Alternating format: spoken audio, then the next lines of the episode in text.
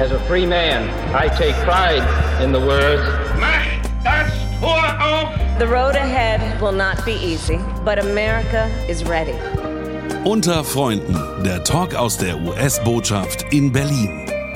That one day, tearing down that wall. Sie ist weg und das haben wir auch unseren amerikanischen Freunden und Partnern zu verdanken. Wir wählen die Freiheit. I have a dream. Hallo, herzlich willkommen zu Unter Freunden, dem Podcast aus der US-Botschaft in Berlin.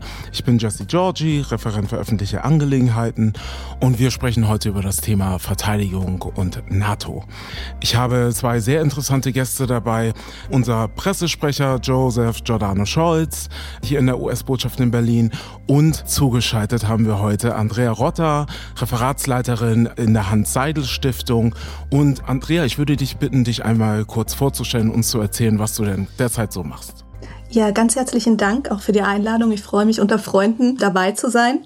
Ich leite das Referat für Außen- und Sicherheitspolitik bei der Hans-Seidel-Stiftung, genauer gesagt bei der Akademie für Politik und Zeitgeschehen, dem Think Tank unserer Stiftung. Und dort befasse ich mich in erster Linie mit der transatlantischen Sicherheitskooperation und vor allem mit NATO-Fragen. Danke, Andrea. Joe, möchtest du dich kurz vorstellen? Ja, ich bin Joe Giordano Scholz. Ich bin der Pressesprecher der US-Botschaft. Bin Karrierdiplomat, bin in Berlin seit 2018. Vorher war ich auch Pressesprecher in äh, Ländern sowie äh, Jordanien und Libyen, kurz vor dem Krieg da. Und vor meiner Karriere in diplomatisches Dienst war ich ein Journalist für fast zehn Jahre. Sehr interessant. Wir möchten heute über Verteidigung sprechen, über NATO. Ich persönlich finde, es ist kein einfaches Thema. Wir haben dieses Thema auch verschoben. Wir wollten eigentlich schon im Februar darüber sprechen, aber die Vorkommnisse in Europa, die globalen Einfluss nehmen, natürlich in der Ukraine, haben uns dazu veranlasst, die Episode zu verschieben. Und dennoch wollen wir darüber sprechen. Ich würde dich, Andrea, und natürlich auch Joe gerne fragen, wie der aktuelle Stand ist, was die Außenpolitik und die Ausrichtung der Außenpolitik natürlich der beiden Administrationen in Washington ist, aber auch der aktuelle Stand der Bundesregierung. Ich glaube, das Schlagwort Zeitenwende ist allen geläufig inzwischen, da wir in Deutschland und in der EU eine quasi 180-Grad-Wendung erleben und in Washington dementsprechend darauf reagiert wird und natürlich auch die Ausrichtung sich verändert. Andrea, würdest du uns erzählen, was dich derzeit bewegt, wenn du auf die Bundesregierung schaust? Ja, sehr gerne. Du hast das richtige Schlagwort schon angesprochen, das Wort Zeitenwende. Das, glaube für viele noch ein Stück weit unklar ist, aber für viele eine große Überraschung war. Ich glaube, es ist klar zu sagen, dass der russische Angriffskrieg auf die Ukraine eine Zäsur für die europäische Sicherheitsarchitektur darstellt, dass man NATO-technisch innerhalb der Europäischen Union, aber gerade auch innerhalb der Bundesrepublik Deutschland gerade immer noch ein Stück weit im Krisenmodus versucht, darauf zu reagieren. Relativ zügig und zur großen Überraschung, ich glaube, von sehr vielen innerhalb der Think Tank-Bubble, aber auch von vielen internationalen Partnern wurde von Kanzler Scholz wenige Tage nach der Invasion die Zeitenwende in Deutschland verkündet.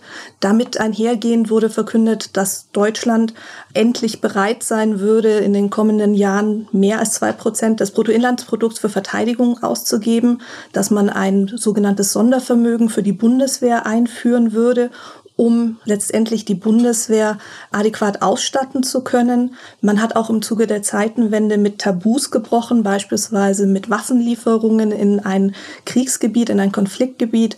Also die Bundesregierung hat dort, wie du es richtig gesagt hattest, Jesse, durchaus einen Kurswechsel eingeschlagen.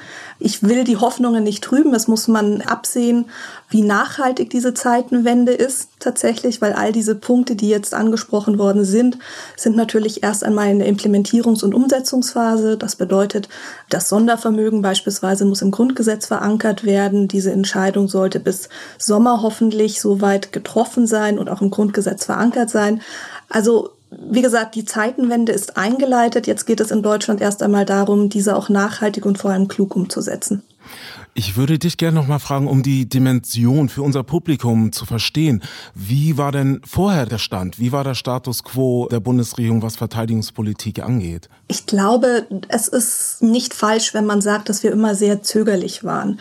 Also das Ziel beispielsweise, das innerhalb der NATO vereinbart worden ist, mindestens zwei Prozent des Bundesinlandsproduktes für die Verteidigung auszugeben, bei dem man sich auch verpflichtet hatte bei den letzten NATO-Gipfeln, das war ja etwas, was durchaus auch von den europäischen und amerikanischen amerikanischen Partnern immer wieder kritisiert worden ist, dass Deutschland sich ungenügend in diese Richtung bewegen würde. Also zuletzt hatten wir ungefähr 1,5 Prozent des Bruttoinlandsprodukts für die Verteidigung ausgegeben. Zwar hatte unser Verteidigungsetat beispielsweise durchaus mit 50 Milliarden für dieses Jahr ein Rekordhoch erreicht, aber eben trotzdem noch weit von den eigentlich veranschlagten Zielen entfernt.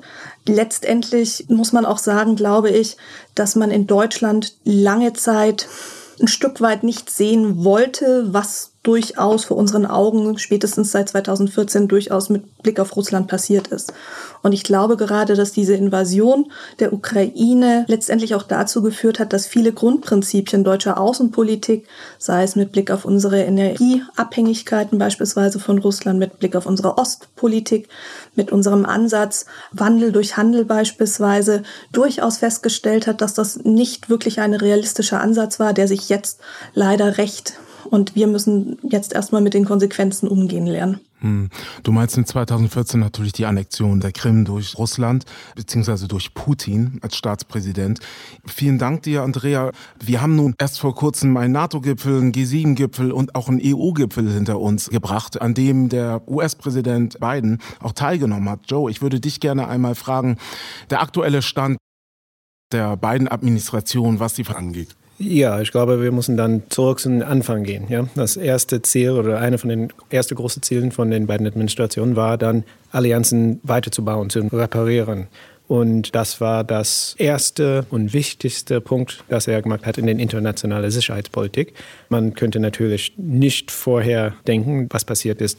Aber dieses grundsätzliche Policy für NATO, für unsere westliche Allianz weiterzubauen oder zu reparieren und weiter in Zukunft zu drehen. Das ist, was ist wichtig jetzt. Ich würde sagen, dass egal was passieren werde in den nächsten paar Wochen oder Monaten, das wissen wir natürlich nicht. Aber was wichtig ist, ist, dass wir auf dieses Kurs bleiben und dass wir weiter zusammenarbeiten. Ja, du sagst es ja richtig, die Ereignisse überschlagen sich ja wirklich tagtäglich. Wir haben jetzt den 5. April und haben eine Situation, dass wir nun auch über Kriegsverbrechen sprechen. Wir sprechen über scheinbare Massaker, die natürlich aufgearbeitet werden müssen. Wie ich gerade gesagt habe, wir haben verschiedene Gipfel jetzt hinter uns. Die Stärkung der NATO steht, denke ich, an vorderster Front. Ich nehme auch nicht nur in Europa, sondern global nehme ich wahr, dass die NATO plötzlich wieder zu 100 Prozent wahr und ernst genommen wird. Wir haben Situationen gehabt, wo von sehr prominenten Personen gesagt wird, dass die NATO quasi scheintot ist. Gehirntot. Oder, äh, Gehirntot. Das wollte ich gerade nicht sagen. Andrea, wie ist dein Eindruck, was die NATO angeht? Ich glaube generell nicht nur die NATO, aber speziell, ich will auch nicht sagen die westliche Allianz, weil du hattest richtig angesprochen, es geht ja auch über den traditionellen Westen hinaus, dass dieser Angriffskrieg und auch die Gräueltaten verurteilt werden. Aber mit Blick auf die NATO muss man sagen, dass die NATO mit einer unglaublichen Geschlossenheit reagiert hat. Du hast angesprochen, Präsident Macron, um ihn beim Namen zu nennen, gesagt hatte, dass die NATO eventuell hirntot wäre. Ich glaube, das sieht man nicht und auch Präsident Trumps Urteil damals, die NATO sei obsolet. Also all das, was momentan auf NATO-Ebene passiert, man merkt einfach, die NATO ist unglaublich präsent und unglaublich wichtig in unserer Zeit. Und auch wie man auf die Invasion der Ukraine reagiert hat. Also es wurden die Verteidigungspläne beispielsweise aktiviert. Zum ersten Mal in der Geschichte wurde die Eingreiftruppe NATO Response Force aktiviert. Wir haben eine unglaubliche Erhöhung der Einsatzbereitschaft und der Truppenpräsenz in den östlichen alliierten Staaten, einhergehend mit weiterer Luft- und Seeüberwachung. Ähm, wir haben eine Verdopplung der multinationalen Battlegroups. Da hatten wir seit der Annexion der Krim oder spätestens seit dem Gipfel 2016 zuvor vier nationale Battlegroups. Jetzt haben wir acht, um sozusagen die Präsenz von der Ostsee bis zum Schwarzen Meer hinunter einfach an der NATO-Ostflanke zu stärken. Und es wird auch weiterhin erwartet, dass wir natürlich innerhalb der NATO auf diese neue Realität uns einstellen müssen, reagieren müssen und deswegen ist auch mit weiteren Anpassungen mit Blick auf unsere Abschreckungs- und Verteidigungsfähigkeit der NATO zu rechnen. Ich würde gern kurz auf die transatlantischen Beziehungen kommen. Also wir haben natürlich, was die Verteidigungspolitik angeht und die NATO angeht, natürlich stetige Veränderungen in der transatlantischen Beziehung erfahren. Es gibt strategische Differenzen, es gibt aber auch gemeinsame Ziele. Und wie du, Andrea, richtigerweise gesagt hast, steht die NATO jetzt geschlossen hinter dem Angriffskrieg, mit dem Russland auf die Ukraine eingefallen ist. Aber was ist der aktuelle Stand? Wo habt ihr das Gefühl, kann es mit der NATO hingehen? Und wie werden diese Betrachtungsweisen aus Washington gesehen, aber auch aus Berlin gesehen? Äh, Joe, ich würde dich fragen. Ja, ich glaube, Geschlossenheit, das ist das Wort. Ja. Was jetzt passiert ist, das zeigt, wie wichtig NATO ist. Nicht nur für jetzt, aber für die Zukunft. Natürlich, wir müssen mit diesen Zeiten wachsen. Wir können das nicht allein tun. Ja? Wir müssen das alles zusammen in eine gleiche Richtung gehen. Und was wir jetzt sehen, ist, dass wenn es kommt in Frage, ich glaube zum Beispiel, in der Hinterkopf hat Putin gedacht, das wird nie passieren, dass wir so zusammenarbeiten. Mhm. Ja? Und wir haben das gezeigt und wir müssen das weitermachen. Ja. Man wirft ja durchaus auch Staaten wie Russland vor, dass man gezielt auf eine Spaltung in der NATO, genauso wie in der Europäischen Union, abgezielt hat. Andrea, wie ist deine Meinung dazu, wenn du quasi aus Berlin, du bist im wunderschönen Allgäu gerade, aber wenn du aus Berlin das Ganze betrachtest? Absichtliche Spaltung der Europäischen Union, der NATO? Ja, also ich glaube tatsächlich, dass natürlich einerseits die Geschlossenheit der NATO, aber auch der Erfolg der Europäischen Union nicht im Interesse von Wladimir Putin waren. Und man hat spätestens seit der Annexion der Krim 2014 gesehen, wenn wir auf den Einsatz von Desinformationskampagnen blicken, wenn wir uns den Einsatz von Cyberattacken anblicken um einfach zum einen die Resilienz demokratischer Systeme im Westen zu unterminieren, aber auch um die Geschlossenheit des transatlantischen Bündnisses zu spalten, kann man klar beobachten, dass von russischer Seite dort gezielte Strategien verfolgt worden sind.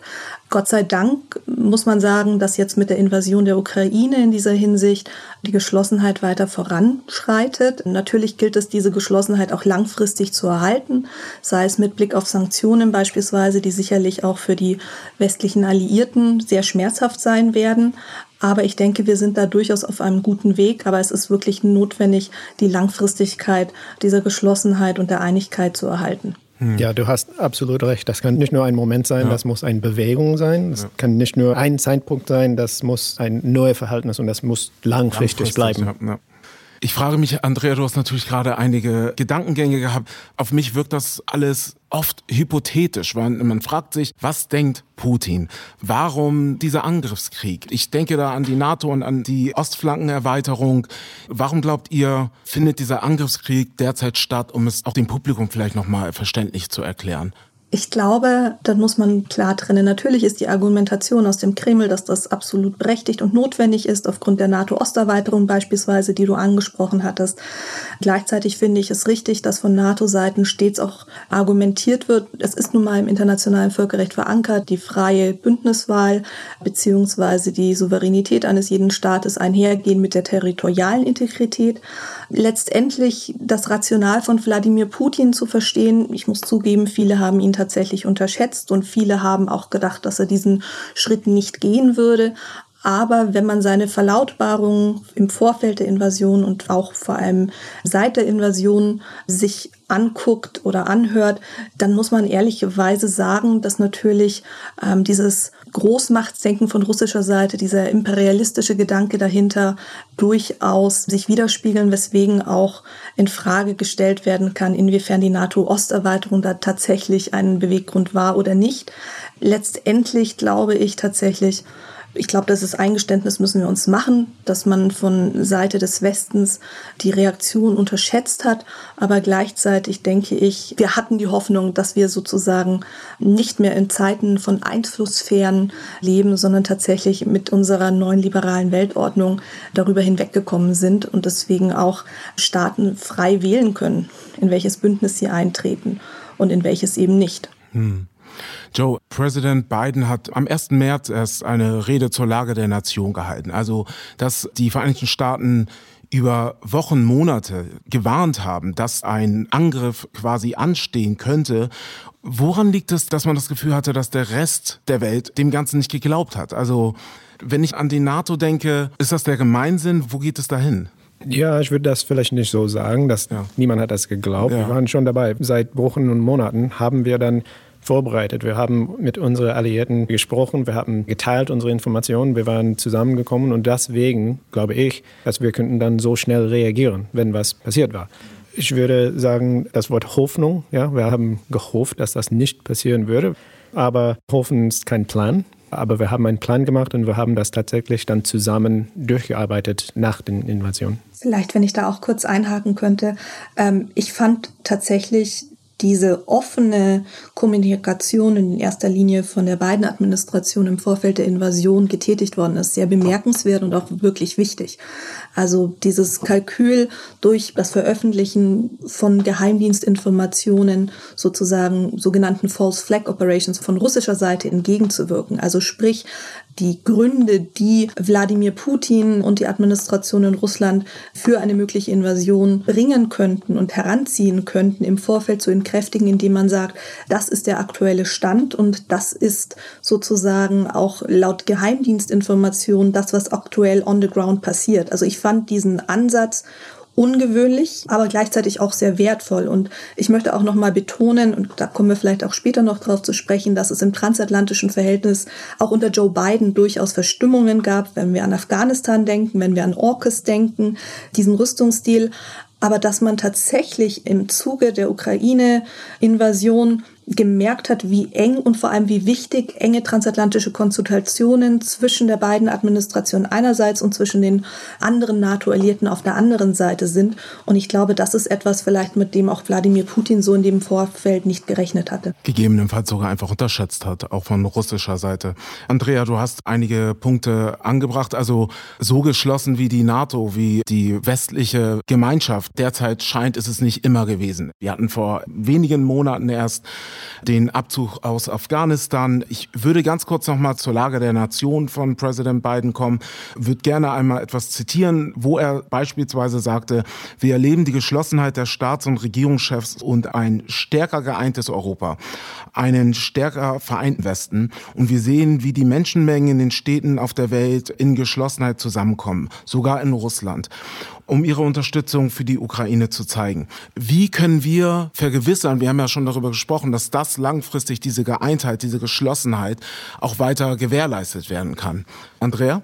Ich glaube, also auf der einen Seite dieser, in Deutschland haben wir es Zeitenwende genannt, also dieser Einschnitt tatsächlich in die europäische Sicherheitsarchitektur.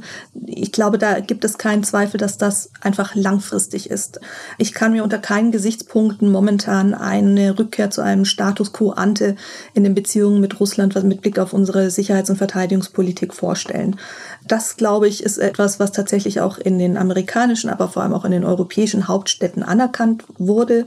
Wir sehen in verschiedenen Ländern, wie tatsächlich auch die Verteidigungsetats gestärkt werden. Selbst die Europäische Union tritt mehr und mehr aus als ein geopolitischer Akteur auf, wenn wir auf Waffenlieferungen beispielsweise blicken.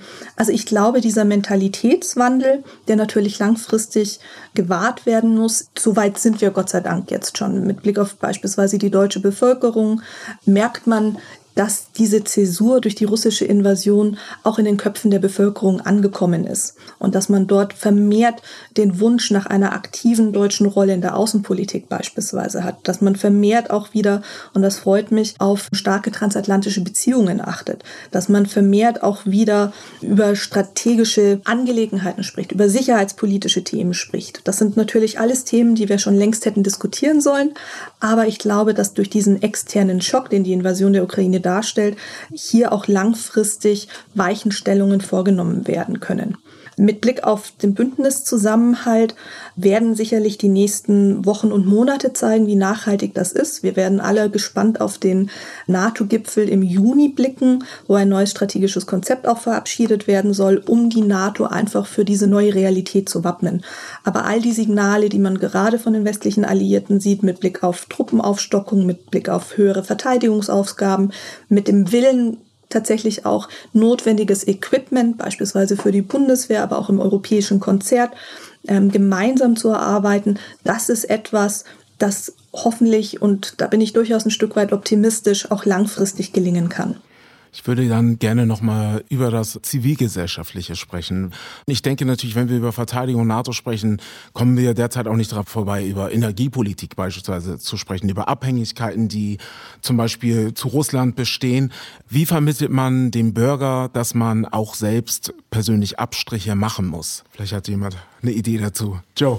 Ja, ich kann sagen, vielleicht dazu, dass ähm, wir müssen nicht vergessen natürlich, dass Sicherheitspolitik ist am Ende eine Frage über Leute und Zukunft und Sicherheit und wie wir dann uns zusammen handeln. Wir sehen jetzt im Moment durch diese grauenhaften Bilder von den letzten paar Tagen, dass es gibt menschliche Konsequenzen für Politik und für ähm, Theorie und Strategie und, und so weiter.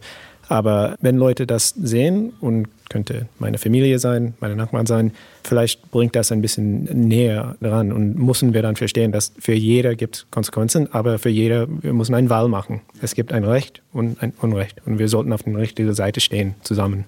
Andrea, wie ist deine Meinung dazu?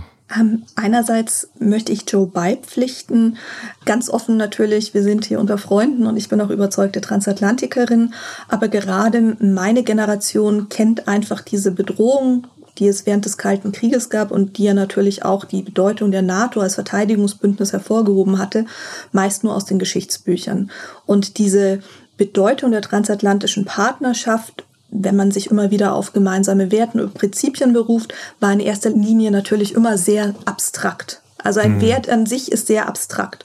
Und um Otto Normalverbraucher oder Average Joe diese Bedeutung zu vermitteln, müssen Werte, Interessen, aber auch Vor- und Nachteile heruntergebrochen werden. Und wie Joe richtigerweise gesagt hat, was gerade in der Ukraine passiert, das ist etwas leider sehr Konkretes. Also dieser Gedanke, der gerade in Deutschland verbreitet war, dass diese sicherheitspolitische Bedrohung sehr weit weg wäre, mhm. beziehungsweise dass die Anliegen unserer ost- und mitteleuropäischen Partner ein Stück weit in Europa oder gerade in Deutschland auch vernachlässigt worden sind. Ich glaube, die Invasion hat durchaus dazu geführt, dass dieses Abstraktionsniveau wesentlich konkreter ja. geworden ist. Und es allgegenwärtig auch ist. Ne? Ganz genau. Und ich glaube, es ist dann tatsächlich auch Aufgabe von uns in der Politik, im Think Tank-Bereich, im Bereich der Botschaften, im Bereich der politischen Bildung, tatsächlich auch über sicherheitspolitische Themen mehr zu sprechen. Also gerade in Deutschland war ja natürlich das Thema Sicherheits- und Verteidigungspolitik ein nicht wirklich beliebtes Thema. Aber auch nicht in den USA, wenn wir uns beispielsweise den Präsidentschaftswahlkampf angucken. Also Außen- und Sicherheitspolitik gerade für Politiker ist oftmals ein Thema, was nicht wirklich attraktiv ist, weil man damit in Anführungszeichen keine Wahlen gewinnt. Deswegen wurden diese Themen leider oftmals ausgeblendet. Ja. Und jetzt eröffnet sich, das klingt ein bisschen zynisch, möchte ich gar nicht so formulieren, aber durch die Invasion der Ukraine merkt man, dass diese sicherheits- und verteidigungspolitischen Themen einfach so elementar sind mhm. und dass man natürlich in dieser Hinsicht auch die Bevölkerung mitnehmen muss. Man muss ganz klar vermitteln, Freiheit hat ihren Preis. Und diesen Preis sollten wir natürlich bereit sein zu zahlen. Andrea, dir vielen Dank für diesen fantastischen Ausblick und wir sehen derzeit alle die Bilder, die wir in der Ukraine, in der Stadt Bucha erst vor kurzem wahrgenommen haben und haben natürlich alle die Hoffnung, dass diese Kriegssituation bald ein Ende findet. Um auf ein anderes Thema zu kommen, wir machen jetzt quasi einen knallharten Switch. Andrea, ich würde dich gerne fragen, was die, die deutsch-amerikanische Freundschaft bedeutet. Das ist ja ein krasser Switch, aber auch ein positiver Switch. Vielleicht aus meiner beruflichen Perspektive, deutsch-amerikanische Freundschaft ist alternativlos. Das hat uns die Ukraine-Invasion leider sehr schmerzlich vor Augen geführt. Privat oder persönlich ist es ebenso für mich alternativlos und ich hoffe natürlich, dass gerade jetzt sozusagen die transatlantischen Beziehungen, die ja auch ein tägliches Auf und Ab in den letzten Monaten und Jahren erfahren haben, dass die auch dadurch gestärkt werden. Also wie gesagt, privat wie beruflich sind für mich starke Beziehungen zwischen den USA und Deutschland alternativlos. Und ich glaube, nur gemeinsam können wir uns den neuen geopolitischen Rivalitäten stellen. Und dafür brauchen wir eine starke NATO und dafür brauchen wir eine starke Freundschaft. Da kann man nur zustimmen. Joe, was bedeutet dir die deutsch-amerikanische Freundschaft? Ja, wenn ich denke über transatlantische Beziehungen, äh, deutsch-amerikanische Freundschaft, ich denke zurück auf meine Zeit als Journalist. Ich habe viel über Krieg berichtet und ich kann gut erinnern, einer meiner ersten Einsätze war von Ramstein nach Afghanistan. Und auf dieses militärische Flugzeug, ich kann sehr gut erinnern, nur durchzuschauen und alle die Fahnen auf den Schulter zu sehen. Ja? Die amerikanische Fahne und dann daneben war deutsche Fahne, polnische Flagge und so weiter und so weiter. Und das war die ganze NATO-Einsatz. Um, das war für mich ein bewegender Moment, einfach das zu sehen. Schulter neben Schulter, alle zusammen in einen Einsatz, in eine Richtung. Wir haben das damals gemacht, wir machen das jetzt natürlich und hoffentlich machen wir das so weiter in Zukunft. Vielen Dank dir, Joe. Vielen Dank dir, Andrea Rotter von der Hans-Seidel-Stiftung. Herzlichen Dank, hat Spaß gemacht und ich hoffe, dass wir uns im nächsten Jahr nochmal über NATO und die Fortschritte, die wir bis dahin gemacht haben, unterhalten können. Ja, vielen Dank für deine Zeit. Ich weiß, du bist auf äh, Urlaub. also erstmal einen schönen Urlaub im Allgäu. Ja. Ganz herzlichen Dank. Das war unter Freunden der Talk aus der US-Botschaft in Berlin. Vielen Dank fürs Zuhören und das nächste Mal hören wir uns in vier Wochen. Unter Freunden, der Talk aus der US-Botschaft in Berlin. It's one small step for man. I have a dream.